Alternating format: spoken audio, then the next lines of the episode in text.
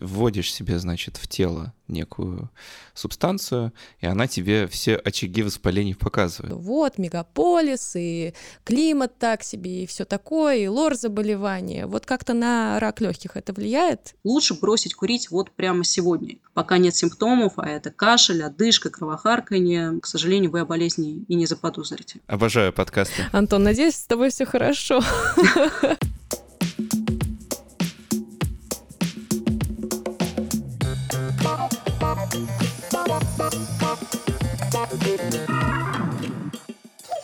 Доброго здоровья! Этот выпуск у нас партнерский. Мы делаем его при поддержке компании MSD Pharmaceuticals. С вами бессменные ведущие Полина Полищук и Антон Бойко. И сегодня мы будем говорить о раке легкого. Как его диагностируют, лечат, что влияет на это заболевание, кроме курения, конечно. И причем здесь вообще ковид. Но он уже, кажется, при всем, но тем не менее и при этом тоже. Вы узнаете, какой должна быть биопсия при подозрении на рак легкого, почему флюорография, или, кстати, флюорография, это не метод диагностики, когда пациенту нужна химиотерапия, а когда иммунотерапия. Все это мы обсудим с нашей гостьей, врачом-онкологом, кандидатом медицинских наук Ксенией Саранцевой. Ксения, добрый день. Добрый вечер. А уже вечер, да. По традиции, расскажите, пожалуйста, как вы попали в медицинскую профессию? С одной стороны, я очень сопротивлялась этому, с другой стороны, наверное, это было предопределено, потому что мои родители занимались онкологией, и, а, в принципе, моя бабушка была врачом-рентгенологом, но изначально я не хотела быть медиком, но как-то так сложилось, что я пошла в медицинский, потом я очень долго не хотела быть онкологом, я была травматологом, но так сложилась судьба, что я попала сначала в онкологию, ну, а потом, собственно, занялась раком легкого. То есть, видимо, судьба вела меня к этому, чтобы я была именно химиотерапевтом и именно занималась раком легкого. И нить судьбы привела к разговору с нами, где мы о нем тоже поговорим. И, собственно, хотелось бы начать с первого вопроса нашего. Рак легкого довольно общее понятие. Ну, так мы говорим, человек рак легкого. При этом, очевидно, каждая опухоль это свой там микрокосмос и очень уникальная ситуация. Вообще, сколько типов опухолей легких насчитывается на самом деле? Ну, давайте принципиально, во-первых, разделим то, что есть не мелкоклеточный рак легкого и мелкоклеточный рак легкого. Это уже совершенно две разные болезни с абсолютно разным течением. Не мелкоклеточный рак легкого можно разделить на аденокарциному и плоскоклеточный рак легкого, а не мелкоклеточный рак легкого имеет более мелкие деления, но я думаю, что для наших подписчиков они сегодня не принципиальны. Самое главное, что надо понимать, что мелкоклеточный рак легкого имеет гораздо более злое течение. Здесь прогноз э, менее благоприятный, а не мелкоклеточный рак легкого течет чуть лучше, при этом аденокарцинома тоже течет несколько благоприятно, и именно этот вариант опухоли ассоциирован с различными мутациями. Поэтому получается, что даже внутри этих групп можно выделить еще целую количество подгрупп маленьких-маленьких-маленьких, и с каждым годом у нас появляется все больше, больше, больше каких-то мелких ответвлений и делений.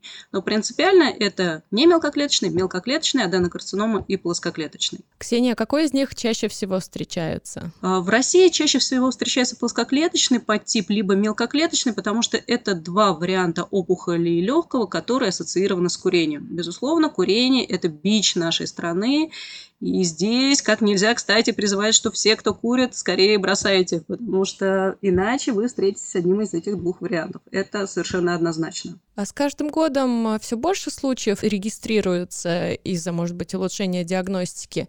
Или на фоне того, что наше государство все-таки борется с курением, во всяком случае пытается это делать, э, люди заболевают меньше? Какая сейчас статистика? К сожалению, сейчас пока статистика неутешительная, пока эта заболеваемость растет, и рак легкого – это занимает первое место по статистике заболеваемости и смертности не только в России, но и во всем мире. И, как показала статистика Соединенных Штатов Америки, какой-то спад от компании по отказу от курения мы увидим очень не скоро. Это прошло, должно пройти не менее 10-15 лет, когда мы увидим какие-то первые результаты.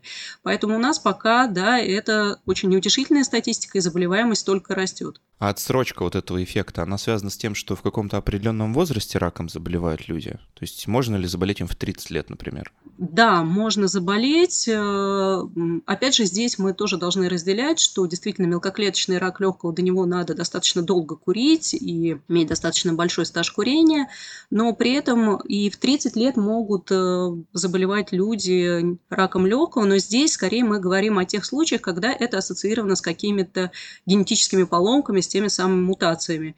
И самый молодой пациент, который был у меня, ему было 11 лет. Это совершенно трагическая история, потому что дети вообще не болеют раком легкого, но тем не менее вот и в 11 лет такое тоже случается. Самому пожилому нашему пациенту было 89. Поэтому разброс очень большой, но средний возраст э, наших пациентов – это 65 и старше. Это все-таки болезнь пожилых людей. А кроме курения и мутаций, какие бывают еще факторы риска? Вот просто мы живем, например, в Санкт-Петербурге, да, ну, я точнее, вы все-таки, я так понимаю, в Москве. И очень часто у нас и врачи, и, в принципе, петербуржцы говорят, что вот, мегаполис, и климат так себе, и все такое, и лор заболевания. Вот как-то на рак легких это влияет или нет? Да, безусловно, влияют, во-первых, длительно существующие какие-то хронические воспаления, это какие-то непролеченные бронхиты, частые пневмонии. Влияет, э, действительно влияет среда, потому что если э, есть э, контакт с асбестом, но сейчас это достаточно сложно, здесь мы скорее говорим о каких-то районах, где есть какие-то природные залежи асбеста, где есть какая-то природная радиация, повышенный фон. Да, это, безусловно, играет свою роль. Также, конечно же, играет какая-то близость, скажем, к угольным разрядам, разрезом, потому что это кажется, что сейчас 21 век, и где мы вообще сейчас найдем уголь, но вот мы не так давно были в республике Тыва, и в столице, городе Кызыл до сих пор топят углем, потому что у них просто нет возможности э, обеспечить э, отопление электричеством. И действительно, у них в регионе очень высокая заболеваемость раком легкого. Поэтому, да, конечно, какие-то факторы экологии и образа жизни, они очень влияют на частоту встречаемости. Ну вот вы корректно уже, да, сказали, что есть места, где какие-то моногорода, где как бы залежи каких-то вот э, не особо экологичных всяких ископаемых находятся, да, но а, если брать регионы России, где находятся основные очаги? Ну, конечно, основные очаги, они сосредоточены там, где есть либо тяжелая металлургия, где есть какие-то угольные разрезы, безусловно. То есть это, конечно, в основном регионы, ну, с какой-то большой добывающей активностью, где все это не очень хорошо ощущается, где это все выбрасывается. Так что да, это Кузбасс, это вот такие вот у нас регионы, металлургические, Челябинск, безусловно. Но там, честно говоря, и всегда есть очень осторожность онкологов. То есть там они уже знают, что это их проблема, да, как в Японии знают, что их проблема – это рак желудка. И, конечно, здесь можно еще сказать, что высокая заболеваемость, она в том числе и коррелирует с высокой частотой скринингов, что их просто чаще обследуют и чаще выявляют. Получается, есть там два таких больших фактора из того, что я слышу, да, там первое – это курение, второе – это среда. Ну, по большому счету, то, чем мы дышим. Либо мы сами себя убиваем дымом, либо мы вынуждены жить в не очень экологичной среде, скажем так. Давайте поговорим чуть-чуть о курении. Как это? Вопрос э, не мой, вопрос друга, как водится. Мам, я не курю, привет. Мама слушает мои подкасты. А, кальян и сигареты. Вот есть ли разница? Потому что обывательски часто бывают эти разговоры, что «а я, значит, не курю сигареты, потому что это я жгу, значит, там вот эту пропитанную бумагу, а кальян, мол, нормально. Или, ну, как, чего и говорить, э, как бы, интересно, кстати, ваше мнение, да, о новомодных разных курительных принадлежностях, там, айкосы, вейпы, джулы, ну, их там сейчас миллиард, как говорится, на прилавке, да, смотри и выбирай, как конфетки. А насколько это все градируется, да, по степени риска? Вот это очень интересный вопрос, и я сделаю такую немножко рекламу. У нас есть Национальное общество онкопульмонологов, и у нас э, был, были несколько конференций, и э, профессор Смолин выступал с потрясающе интересными лекциями, также профессор Минитов их читал, где они с большой научным э, таким подходом и чувством юмора сравнивали, насколько опасно курить сигары по сравнению с кальяном или по сравнению с сигаретами. Это очень-очень интересный вопрос, потому что, конечно, никакого прямого сравнения никто не проводил. Э, в принципе, мы понимаем, что все это одинаково вредно, потому что всегда курение – это как минимум процесс нагревания табака, да, то есть процесс нагревания в том числе и легких, что для них совсем не полезно. Мы возвращаемся, что все-таки воспалительные реакции – это тоже один из моментов потенцирующих развитие рака легкого. Но что касается вейпов и электронных сигарет, здесь ситуация становится еще интереснее, потому что если про вейпы мы совершенно точно знаем, и наверняка вы слышали эти истории, когда легкие просто забивались вот этими смолами, да, и это даже не про рак легкого, это про тяжелейшие пульмонологические заболевания, когда пациент потом всю жизнь вынужден был жить на привязи практически кислородным аппаратом. То с электронными сигаретами все совсем не так э, легко, потому что Американское общество онкопульмонологов и тракальных хирургов рекомендует электронные сигареты как один из этапов отказа от традиционного курения вместе с лекарственной терапией, потому что э, пациент не может отказаться, да, человек не может бросить курить, если просто вы ему скажете «бросай курить». Так могут отказаться только 5% от всей популяции. Хотя 85% людей, конечно, хотели бы бросить курить. И вот здесь это очень долгая и сложная работа. Поэтому очень интересный вопрос, очень актуальный, но, наверное, пока не имеющий какого-то единого ответа. Но курить – это плохо. Это мы можем говорить сто процентов. Слушайте, вот еще, кстати, про курение. Э, хочется немножко затронуть тему, когда человек уже болеет, э, ему диагностировали рак легкого, и прогноз может быть самым разным. И люди очень часто говорят, ну что, уже все понятно, что бросать-то? Я не хочу, посижу, покурю. На ваш взгляд, это рационально или все-таки стоит бросить курить во время лечения и после выздоровления, конечно? Ну да, что греха таить, я подхожу к онкоцентру и встречаю своих пациентов, которые уже несколько лет лечатся от рака легкой четвертой стадии. Они прячут сигарету за спину говорят, доктор, здравствуйте. Я говорю, да, здравствуйте. Вот, а, поэтому, да, мы стараемся настроить наших пациентов на то, что во время лечения стоит отказаться от курения. И, конечно, мы пытаемся их в этом убедить, но, с другой стороны, мало кому это удается. Опять же, стоит это заметить, поэтому желательно все-таки проводить это долгая, кропотливая работа, отказ от курения, поэтому лучше бросить курить вот прямо сегодня. Если вы не можете это сделать самостоятельно, на самом деле это очень тяжело, вы должны обратиться к специалистам, которые вам помогут, назначить какие-то заместительные препараты, потому что когда человек уже перестает быть, скажем так, просто здоровым человеком, а становится уже нашим пациентом. Здесь еще включается в том числе и фактор стресса, и фактор каких-то советов из интернета и так далее, где говорят, что нет, нет, бросать курить ни в коем случае нельзя. Вот только сегодня мне один пациент спрашивал, говорит, вот у моего соседа одно легкое, но ему все говорят, ни в коем случае нельзя бросать курить. А, конечно же, это не так. То есть, если есть возможность, бросить курить надо уже сегодня. Интересно поговорить про ковид. Ну, хотя бы, знаете, так это, по касательной пройтись по нему, родимому. А может ли тяжелый ковид повысить риск рака легкого? Понятно, что болезнь, наверное, недоисследована, и утверждения наши нельзя сказать, что будут там однозначными, хотя, как знать, возможно, уже исследования проводились. Но, тем не менее, что современная наука медицинская сейчас об этом говорит и знает? Ну, это, кстати, вот очень интересный вопрос. На самом деле мы ждали какого-то взрывного выявления а, опухолей легких и доброкачественных, и злокачественных после того, как практически там 100% населения начали делать э, компьютерную томографию в связи с ковидом. Но, как ни странно, этого не произошло, и пока нет каких-то данных, по крайней мере, я их не видела, о том, что ковид провоцирует э, развитие рака легкого, но при этом он достаточно интересно влияет на течение онкологических заболеваний, потому что у некоторых пациентов, наоборот, реализуются какие-то потрясающие лечебные ответы. Поэтому я думаю, что здесь нам еще предстоит очень много узнать, э, сконцентрировать информацию.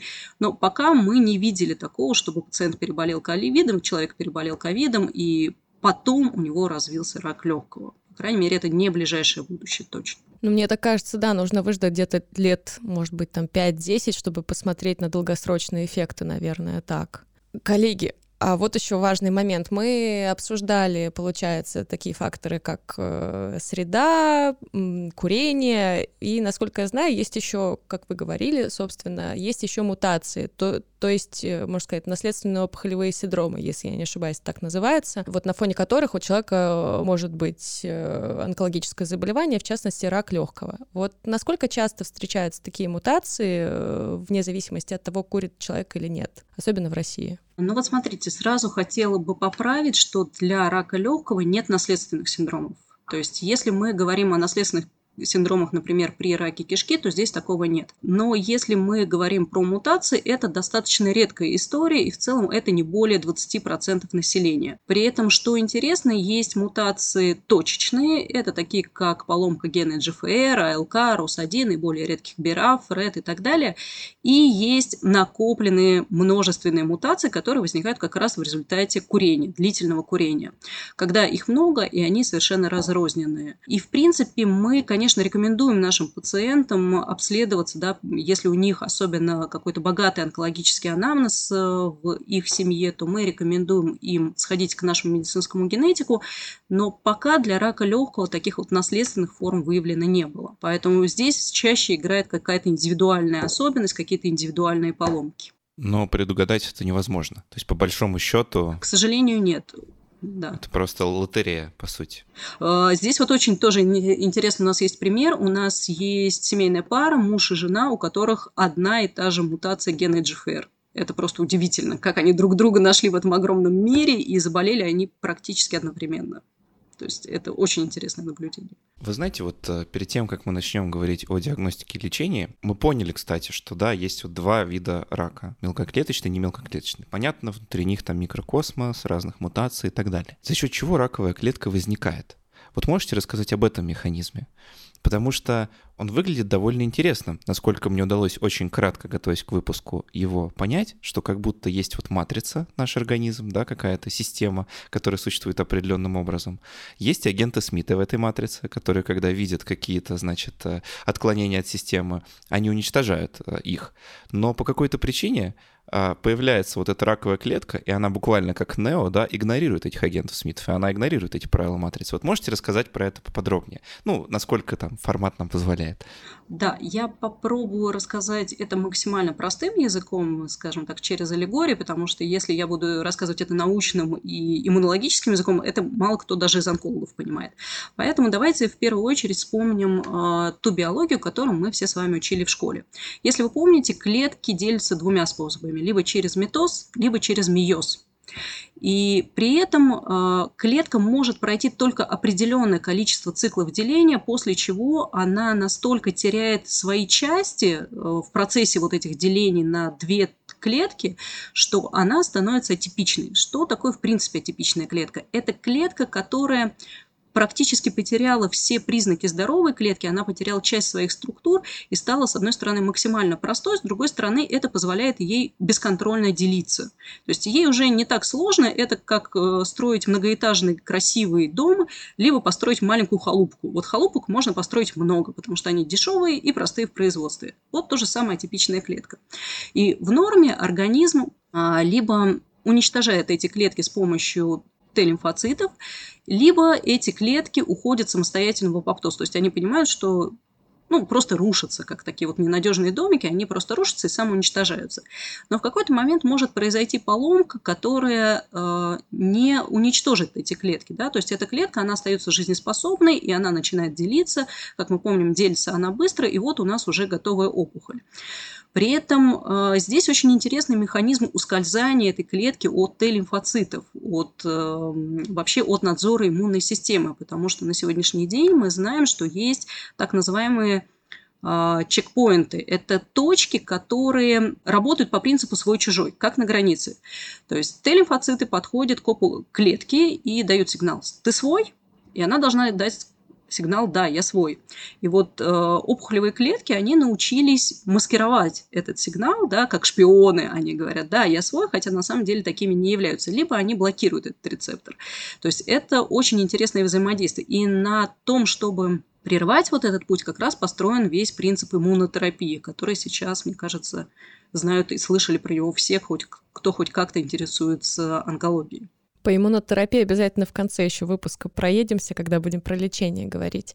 Ксения, вот э, про диагностику. Есть такая штука, как, э, как сказал Антон, флюорография или флюорография, сама даже не знаю, как правильно.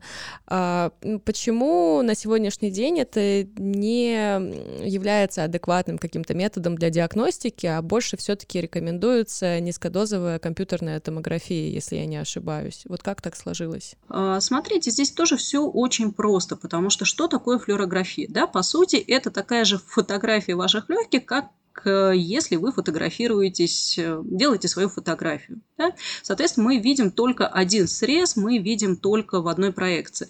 Что мы можем так увидеть? Мы можем увидеть только что-то очень крупное, да? что-то уже достаточно большое. А что такое КТ? Э, здесь низкодозное – это просто обозначение того, что оно идет с меньшей лучевой нагрузкой, может выполняться чаще – В чем принципиальное отличие? В том, что КТ – это всегда срезы. И как вот, я не знаю, мы нарезаем колбасу, да, и мы можем увидеть э, все, что в ней есть, каждый там кусочек. То же самое делает КТ. Оно идет с определенным шагом. Это может быть 3 мм, это может быть 5 мм, это может быть даже 1 мм, если у нас есть такая задача. И, безусловно, здесь мы видим уже даже самые мелкие очаги. И здесь мы уже видим какие-то изменения, которые не видны на флюорографии. То есть здесь можно увидеть какую-то инфильтрацию. Она очень нежная. Это достаточно увидеть один раз. Э, Легкий – это вообще очень нежный орган, наверное, нежнее только кишка. А, но здесь вот, когда идет э, такие вот мелкие срезы, видны все-все-все изменения, все лимфоузлы, можно увидеть, насколько у них ровная структура, поэтому, конечно, низкодозный КТ здесь всегда выигрывает. Но тут, знаете, как бы дьявол в мелочах, потому что когда начали внедрять низкодозный КТ, появилось очень много очагов, которые на грани разрешающей способности, и не совсем понятно, как их трактовать. Вот они сейчас представляют наибольшую, наверное, проблему. Эх, не палочка-выручалочка все, все-таки НДКТ, но все равно, тем не менее, наверное, это все-таки прорыв, можно сказать, э, тем более, наверное, для нашей страны. У нас все-таки много где до сих пор флюорографию, насколько я знаю, проводят, НДКТ не везде доступно. Я просто еще от себя хотела короткую историю рассказать э, вот про эту большую разницу между обычным рентгеновским снимком и когда ты идешь на КТ. Мне делали там несколько лет назад э, септопластику равняли сняли, значит, э, носовую перегородку, и вот когда ты смотришь на обычный рентгеновский снимок, ну, ты видишь там, ну, какое-то искривление, да, вроде надо оперировать, непонятно, но когда видишь вот эти срезы с КТ, как это все там изгибается вот в такие непонятные сгогулины, сразу понятно, что врачу явно будет проще и диагностировать, и оперировать. Ну, это так, отступление лирическое. Нет, ну вы абсолютно правы, потому что сейчас еще существуют совершенно потрясающие возможности по 3D-моделированию. Я обожаю эти картинки, их очень часто используют наши онкоортопеды. Это, конечно, очень здорово, когда там все структуры, все прям это... Вот ты действительно понимаешь, что это 21 век, и он уже здесь. Ну, а то, что касается флюорографии или рентгена грудной клетки, к сожалению, да, мы сталкиваемся с тем, что не просто а, это неэффективный метод, и его еще очень часто делают только в одной проекции, не делают боковые, и ну, это очень малоинформативный метод получается. Это такая прям совсем экспресс-диагностика. А какая диагностика еще есть, и когда она применяется? То есть логично, что легкие надо просветить, чтобы что-то там найти, да? Наверное, можно взять еще кусочек биоматериала, допуская, что это биопсия. Да, ну, во-первых, не стоит, э, точнее, наоборот, стоит обязательно рассказать про ПЭТ-КТ. Это принципиально другой метод, это метод накопления меченной глюкозы. Могут быть и другие э, различные варианты веществ, но в основном это меченая глюкоза. И это тоже очень интересный, очень информативный метод, потому что он подсвечивает даже то, что пропускает КТ. Очень информативно. Но, конечно, никогда мы не можем однозначно утверждать, что это такое, если мы не взяли какой-то кусочек ткани, хотя бы несколько клеток, а лучше целый столбик. И вот здесь нам на помощь приходят биопсии. Биопсии могут быть э, трансторакальные, когда мы идем через грудную стенку иглой. Это могут быть э, транспищеводные либо трансбронхиальные УЗИ. Тоже это очень интересная и очень современная технология, потому что там используется через эндоскоп микроскоп, э, крошечный УЗИ-датчик, который позволяет нам одновременно выполнять УЗИ и при этом делать пункции. Причем, э, делая пункцию через пищевод, мы можем достать даже надпочечники. То есть это спуститься практически вниз, в живот. И, конечно, сейчас э, возможности диагностики, они просто огромные. И плюс развивается малоинвазивная хирургия, и то, что раньше это были большие калечащие операции, когда нам надо было взять, предположим, какой-то очаг с плевры, зайти в плевральную полость. Раньше надо было удалять ребра, и, конечно, пациенты чудовищно жили абсолютно. А сейчас это совершенно небольшой разрез, 1, 2, 3 максимум сантиметра, и при этом мы получаем большое количество материала и отличное качество жизни у пациентов. Поэтому диагностика сейчас, ну, это что-то потрясающее. Я вот задумался, когда гастроскопию делают, тебе неприятно, а когда тебе через пищевод надпочечники УЗИ делают, это же что вообще такое? Это делается под наркозом. Здесь есть хитрость. Ох. Окей, то есть эти процедуры, они не делаются на живую. Ну все, стало, стало легче, как говорится. А можете про ПТКТ коротко еще рассказать? То есть э, получается, что есть некий элемент, ну в данном случае глюкоза, э, легкой радиации он как бы помечается, а дальше делается как укол вот в легкое, или то есть как вот она... Вы видите некие накопления, как я понимаю, да, что тут есть эти очаги, они буквально светятся в организме. А как они через организм проходят? Их в вены втыкают или... А, смотрите, укол делается в вену, и дальше с кровью препарат разносится по организму. То есть пациент какое-то время сидит, у него все это накапливается в организме, и дальше опять же делается э, фронтальный снимок, во-первых, и потом идет как КТ.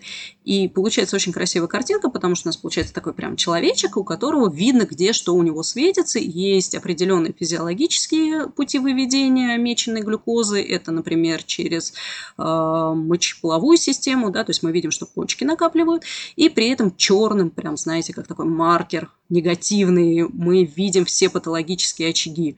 При этом, что интересно, э, можно зацепить даже какие-то очаги воспаления. То есть уже никакой скрытый хронический синусит, э, он от нас не уйдет, потому что он тоже будет подсвечиваться.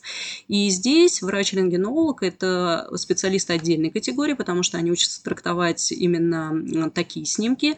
Они смотрят уровень накопления, они смотрят размеры и уже дают заключение, является ли это патологическим очагом, то есть может быть расценен как злокачественный, либо это какой-то воспалительный э, компонент, либо это что-то требующее дальнейшего наблюдения. Это очень подробный метод, и очень часто, ну практически всегда на самом деле, наши хирурги, прежде чем идти на операцию, просят пациента пройти ПЭТ-КТ, чтобы не получить каких-то сюрпризов. И разрешающая способность этого метода, она даже выше, чем КТ, потому что здесь мы точно захватываем даже те мелкие очаги, которые могли бы не попасть вот в наш шаг аппарата, когда идет просто КТ. Коллеги, я вот хотела такой острый вопрос немного задать. Э, здорово, что стали доступны такие методы диагностики, что они у нас применяются, но хочется понять, насколько они доступны широкому населению страны, и, может быть, что-то доступно в рамках ОМС, может быть, в рамках федеральных квот. То есть, если вы в курсе, если вы знаете об этом, как сейчас проблема вообще это решается, можно ли по какому-то направлению, например, из регионов попасть в ту же там Москву, Петербург или какой-то крупный город, чтобы это сделать? Сделать? Или все-таки за свои деньги приходится это делать? К счастью, сейчас ситуация достаточно хорошая, и практически все методы, о которых мы говорим, они доступны по ОМС. ПЭТ-КТ можно сделать по ОМС, КТ можно сделать по ОМС, все биопсии можно сделать по ОМС. Единственное, что есть определенное ограничение на количество выполненных исследований. То есть, например, ПЭТ-КТ вы не можете сделать там 10 раз в год по ОМС. Безусловно, там 1-2 раза вам оплатит государство, во всех остальных случаях вам придется уже э, платить самому, но в целом и не требуется так часто выполнять это исследование. Э, для всех случаев, если необходимо сделать какую-то сложную диагностическую манипуляцию, если нужно сделать какое-то высокотехнологическое исследование, существует направление по форме 057У, которое можно получить для выполнения любых диагностических профилактических мероприятий, потому что действительно не во всех эм, лечебных учреждениях, не во всех регионах есть даже просто эти аппараты, но всегда можно попросить у своего врача направление 057У и приехать с этим направлением в федеральный центр, такой как наш, либо в какое-то лечебное учреждение, которое проводит эти манипуляции. В целом нет никакой проблемы, и всегда, в общем, это решаемо. Ну, это отрадно. Наверное, бывают сложности с тем, чтобы доехать, но это другой вопрос. Но хорошо, что такая возможность есть. Ну да, или в очереди постоять. Иногда тоже приходится. Ну да. Собственно, к теме диагностики. Вот э, про ПТКТ вы говорите. Для меня, как в чем-то для ипохондрика, звучит как идеальный чекап. Вводишь себе, значит, в тело некую субстанцию, и она тебе все очаги воспалений показывает. А, вопрос такой, а когда вообще о диагностике стоит задумываться? Ну, во-первых, там первый вопрос, рекомендовали бы ПЭТ-КТ в качестве чекапа делать? А, если нет, то почему? А второе, когда вообще о диагностике легких стоит задумываться? Да, очень действительно подкупает, что, кажется, можно вот сделать одно исследование, и сразу все станет понятно, но, наверное, все-таки дороговизна метода, это метод непростой, и у нас пока, к сожалению, не настолько еще развита сеть э, центров, где есть аппараты ПЭТ-КТ, и где э, еще пока недостаточно у нас подготовленных специалистов, чтобы это стало такой повседневной практикой, ну и, наверное, совсем не всегда он нужен. А, хотя это, наверное, был бы интересной опцией вот так вот э, в широкую практику внедрить. А, что касается, когда надо проходить обследование, к сожалению, здесь, э, если мы говорим про рак легкого, он очень коварен. Практически пока не появляются симптомы заболевания, симптомы заболевания появляются тогда, когда опухоль уже затронула какие-то структуры, обычно нет никаких признаков, и человек, в общем-то, не обследуется. Ну, что такое небольшой кашель, да, что такое какая-то усталость.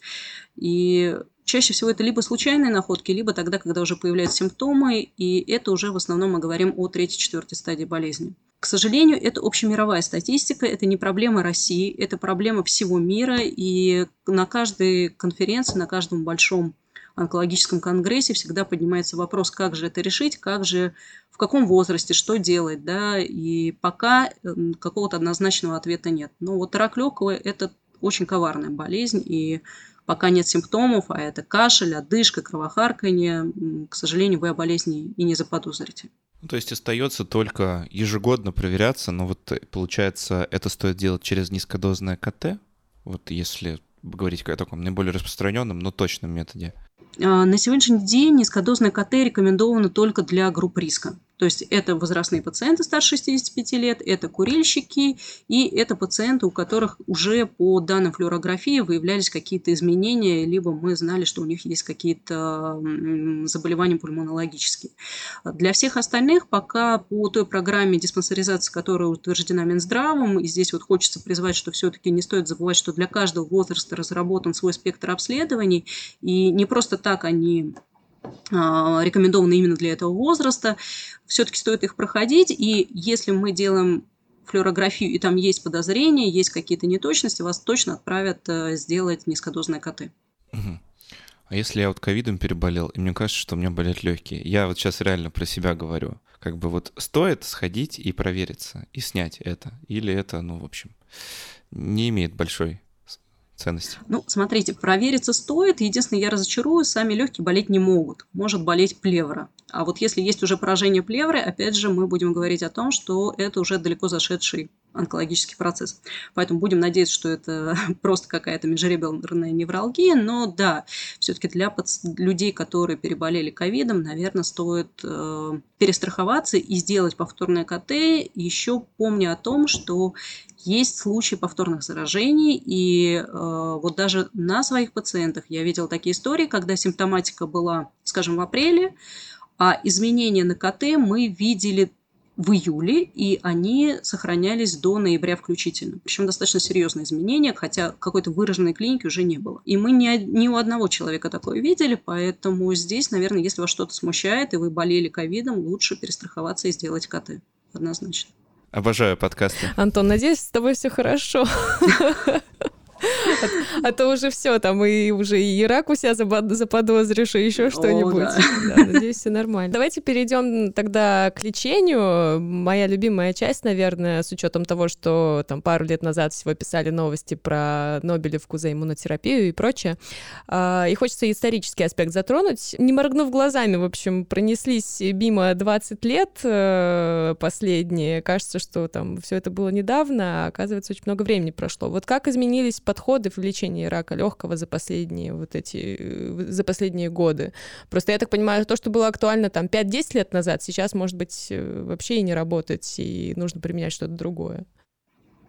А, ну, для того, чтобы оценить, какой путь прошел именно рак легкого в отношении своего лечения, здесь стоит вспомнить о том, что в 90-е годы конференции проходили под э, темы были заявлены так, как лечить ли вообще рак легкого, потому что если мы говорим про 90-е и не говорим про те стадии, когда было возможно хирургическое лечение, а именно про лекарственную терапию, то назначение той терапии не имело никаких преимуществ, эти пациенты жили 4, 5, 6 месяцев. Все, это был их абсолютный предел. А затем появилась химиотерапия, и она все-таки дала какой-то шанс, э, но, тем не менее, статистика до сегодняшнего дня оставалась очень грустной. Половина пациентов умирает в первый год после постановки диагноза. Это одно из самых быстрых и злых, наверное, злокачественных образований. И, конечно, когда появилась иммунотерапия, и когда мы впервые увидели, что пациенты с диссеминированным раком легкого, да, то есть там с четвертой стадии, э, с множественным поражением различных органов, они у нас живут год, два, три, четыре, пять, и при этом не имеют никаких признаков болезни, а у некоторых и по данным обследования перестала определяться опухоль, конечно, мы, знаете, как новообращенные, мы уверовали в иммунотерапию, мы поняли, что это есть хорошо. И на сегодняшний день я не могу говорить о том, что иммунотерапия вытеснила химиотерапию. Нет, наоборот, они идут рука об руку, потому что чем больше мы узнаем, о иммунотерапии, о иммунной системе в принципе, тем больше мы понимаем, что здесь надо идти таким вот комбинированным режимом, что здесь не может быть общего решения, и все больше и больше мы приходим к тому, что мы подбираем лечение под каждого пациента индивидуально, потому что каждая опухоль, она совершенно уникальна, и каждый человек уникален, но сейчас у нас, по крайней мере, есть очень большой арсенал различных препаратов и таргетной терапии, иммунотерапии, химиотерапии, их комбинаций. И вот последние результаты по иммунотерапии, они говорят о том, что, возможно, в скором времени мы очень сильно пересмотрим взгляд на хирургию, потому что даже одного введения препарата иммунологического бывает достаточно для того, чтобы полностью э, у пациента реализовался эффект и, возможно, даже отпала необходимость в операции. И, конечно, вот это пока требует осмысления, но это очень радужные перспективы. А какие способы вот сейчас лечения, ну вот наиболее актуальны? То есть, получается, вот есть опухоль, дальше мы воздействуем на нее там химиотерапией, чтобы она уменьшилась, или там иммунотерапии, да, чтобы как бы организм сам начал, да, не под воздействием химиката, а сам своими механизмами эти клетки убивать. Можно ли дойти до того, чтобы через неинвазивные, скажем так, методы возможно было вылечить рак полностью? Это вообще реально сейчас? Ну, смотрите, вылечить рак полностью нельзя, потому что это как сахарный диабет, как гипертоническая болезнь. Это какая-то поломка, которая уже случилась. Уже что-то пошло не так. То есть пока на сегодняшний день мы говорим о том, что это хроническая болезнь, которую надо постоянно контролировать. И, к сожалению, мы не можем говорить о том, что мы кого-то вылечили. Но зато сегодня мы можем с уверенностью говорить, что мы уже наблюдаем длительные ремиссии, когда пациент длительное время не имеет признаков болезни, а часть из них даже не требует какого-то специального лечения. При этом а, сейчас э, мы используем все методы лечения, которые у нас есть. Еще раз повторюсь, это и химиотерапия, и иммунотерапия, и лучевая терапия, и оперативное лечение, потому что на каждом этапе для разных случаев мы подбираем именно свой подход и комбинируем это, создавая каждый раз какую-то совершенно новую картину. Поэтому я надеюсь, что в какой-то момент кто-то возьмется смелости и скажет, вы знаете, я вот уже 10, 15, 20 лет наблюдаю пациента, у него нет признаков болезни, я его вылечу. Я надеюсь застать этот момент и присутствовать при нем. А вообще такой, может быть, не самый этичный вопрос, но все-таки сколько можно в среднем прожить, э, если у человека диагностирован рак легких? Я так понимаю, что может быть там порог и несколько месяцев, и даже десятилетия в зависимости от того, насколько доступно лечение, как, какой именно рак легких. Вот какой разброс есть? А, к сожалению, мы не можем сказать, сколько удастся прожить да, тому или иному человеку, давайте, наверное, определимся так, что есть э, разные стадии болезни, которые нам позволяют как-то немножко сориентироваться, но в рамках статистики.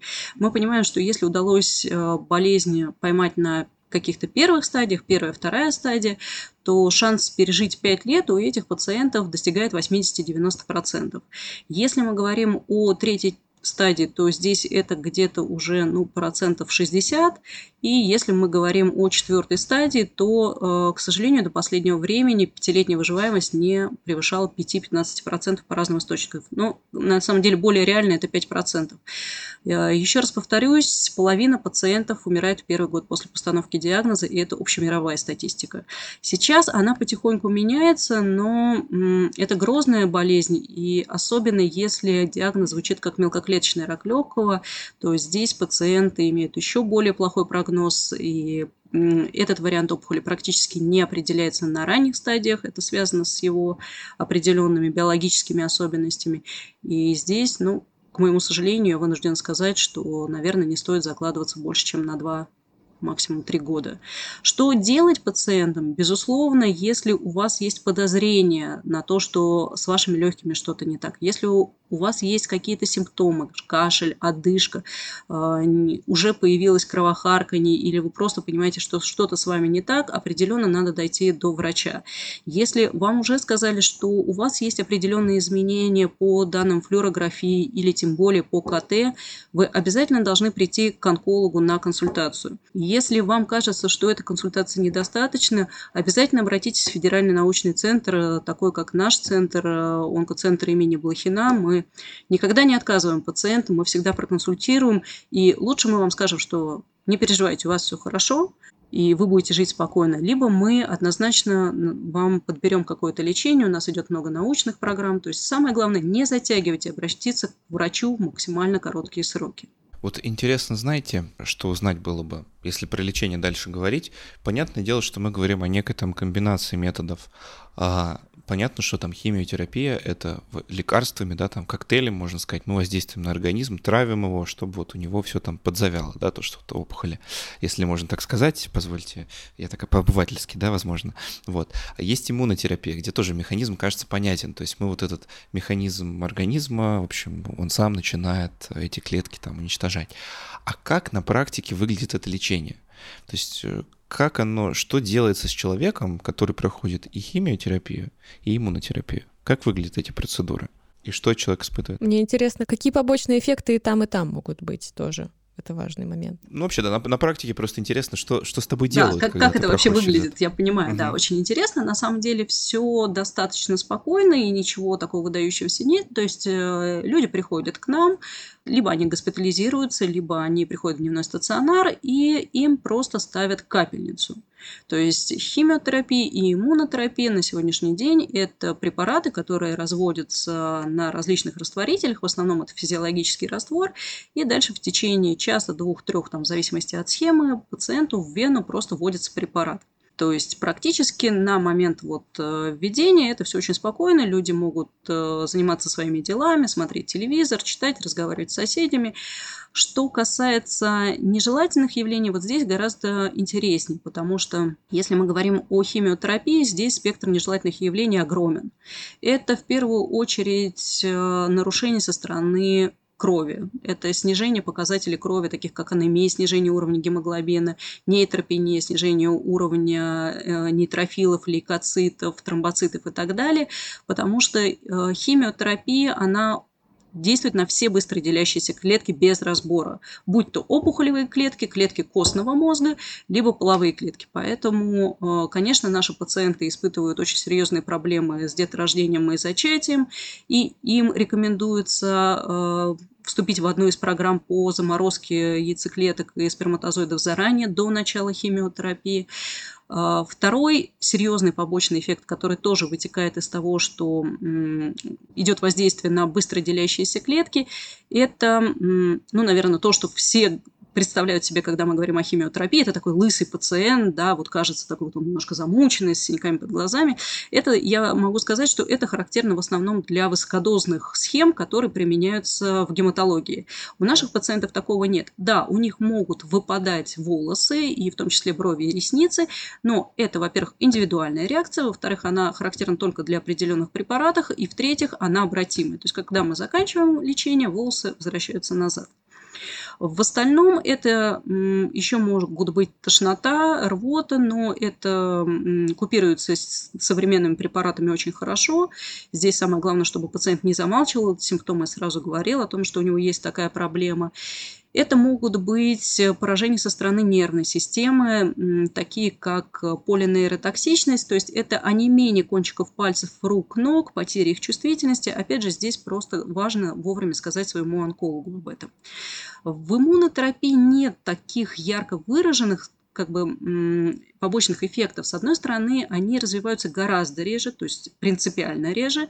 С другой стороны, те нежелательные явления, которые развиваются на фоне иммунотерапии, они обладают двумя очень ярко выраженными свойствами. Первое – это они очень резкие и серьезные, потому что здесь мы имеем дело с иммунной системой, и не просто с иммунной системой, а тот рецептор, на который воздействуют иммунологические препараты, он в норме выполняет функцию стоп-сигнала для воспаления, чтобы организм не начал, эм, собственно, уничтожать сам себя. А здесь мы практически этот блок убираем в надежде, что он убьет опухолевую клетку. Поэтому это очень такие резкие развивающиеся нежелательные явления. Это быстрое поражение легких, например, пульмонит так называемый. Вот сейчас это очень легко объяснить, потому что это по типу ковида, когда резко становится плохо. Это какие-то резкие диареи, колиты. С другой стороны, они очень хорошо управляются за счет того, что мы понимаем их механизм, их очень легко купировать, но, опять же, здесь вот прям как красная нить моего рассказа должно звучать, что только если вы вовремя об этом скажете своему врачу. Если вы будете ждать неделю, две, три, как это заведено у нас, да, мужчина не должен жаловаться, как же так, а, то, конечно, последствия могут быть очень серьезными. И еще одно свойство именно иммуноопосредованных нежелательных явлений – это то, что они редко похожи друг на друга, потому что вот каждый раз, когда мы встречаем у наших пациентов, у каждого из них это протекает совершенно индивидуально, и мы никогда не можем угадать, у кого что-то будет. Хотя есть очень интересное наблюдение о том, что пациенты с меланомой, которые получали иммунотерапию, у них развивалось такое осложнение, как витилиго. Я думаю, вы знаете, вы даже наверняка видели фотомодели, которых сейчас очень много, с вот этими белыми пятнами на коже. И э, при меланоме развитие витилиго коррелировало, да, то есть говорило о большей эффективности иммунотерапии, что у таких пациентов будет более выраженный ответ. А для рака легкого мы никогда не видим витилиго, но здесь мы видим пульмониты, то есть воспаление легочной ткани по типу пневмонии. И действительно у этих пациентов в целом потом прогноз гораздо лучше. Вот это очень интересная такая зависимость и корреляция. Так что, да, нежелательных явлений много, но здесь самое важное ничего не скрывать, и тогда их все можно очень хорошо контролировать на сегодняшний день. Если у тебя нашли рак легкого, какой шанс, что ты проживешь там, не знаю, 10, 15, 20 лет? Каким он был 20 лет назад, каким сейчас? Мне сложно этот вопрос задать, потому что вы сказали, что да, ну там есть понятие ремиссии, а понятие излечения в принципе пока нет, то есть времени не так много в принципе прошло, чтобы мы что-то утверждать могли. Но хочется облечь это для себя. Как будто раньше, да, наш, нашли рак легкого, все, год, два, три, и, как говорится, к сожалению, это конец. Насколько вот сейчас этот там срок жизни, срок дожития, он увеличился, с учетом того, что наука приобрела? Ну, э, на самом деле это очень интересный вопрос, потому что пока нет какой-то статистики, которая однозначно бы нам об этом сказала. Э, я думаю, что для ранних стадий, с учетом тех уже результатов, которые мы видим, да, вот даже то, что я вам говорила, одно введение иммунотерапии позволяет пациенту, ну, в целом практически избежать этой операции, либо при э, исследовании послеоперационного материала мы вообще не находим опухоль, я думаю, что эти пациенты могут жить десятилетиями, так же, как мы сейчас видим, предположим, при раке молочной железы. А, то, что касается пациентов, которые больше относятся вот именно к нам, химиотерапевтам, это пациенты с третьей, четвертой стадии, ну, как минимум, у меня есть э, пациенты, которые живут с 2013 года, да, то есть 6, 7, 8 лет, да, мы видим этих пациентов, э, которые, конечно, 20 лет назад, безусловно, они бы никогда не достигли таких результатов. Ну, просто об этом бы не было смысла говорить. То есть раньше предел пациента диссеминированного 3-4 стадии это был ну, год-два при очень большой удаче. Сейчас мы говорим про годы, мы уже смело можем это обсуждать. Но сколько это будет, это очень интересный вопрос. Понимаю, здесь тоже, да, не хочется ожиданий задавать, да, ну, и понятно, что наука многого не знает, но порядке, ну вот, да, спасибо за ответ, все стало понятнее. Еще один, кстати, интересный момент, что еще раз вспомним, что все-таки наши пациенты это старшая и пожилая возрастная группа, и, и мы начинаем наблюдать, что они ну, скажем так, к сожалению, умирают не от рака, не от онкологии. Они начинают погибать от сердечно-сосудистых заболеваний, от инфарктов, инсультов. Сложно сказать, насколько это хорошо. Ну, конечно, для нас, как для онкологов, это безусловно хорошо, потому что человек умер не от нашей болезни. Но это вот определенная тенденция, что они начинают погибать уже не от онкологии. Доживают до чего-то другого. Да, да, абсолютно так.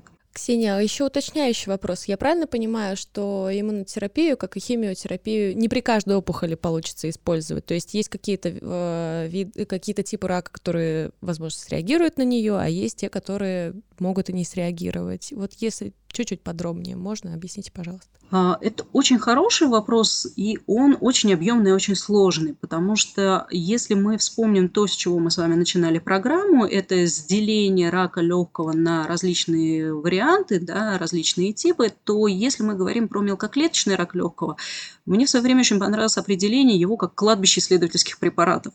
За прошедшие 20 лет вот именно здесь не изменилось практически ничего. Там тоже пришла иммунотерапия, там тоже пришли комбинации, но если при немелкоклеточном раке легкого мы получаем выгоду в годы, то в мелкоклеточном раке легкого это разница буквально в 2-3 месяца. Это считается очень здорово, и это позволило зарегистрировать эти препараты.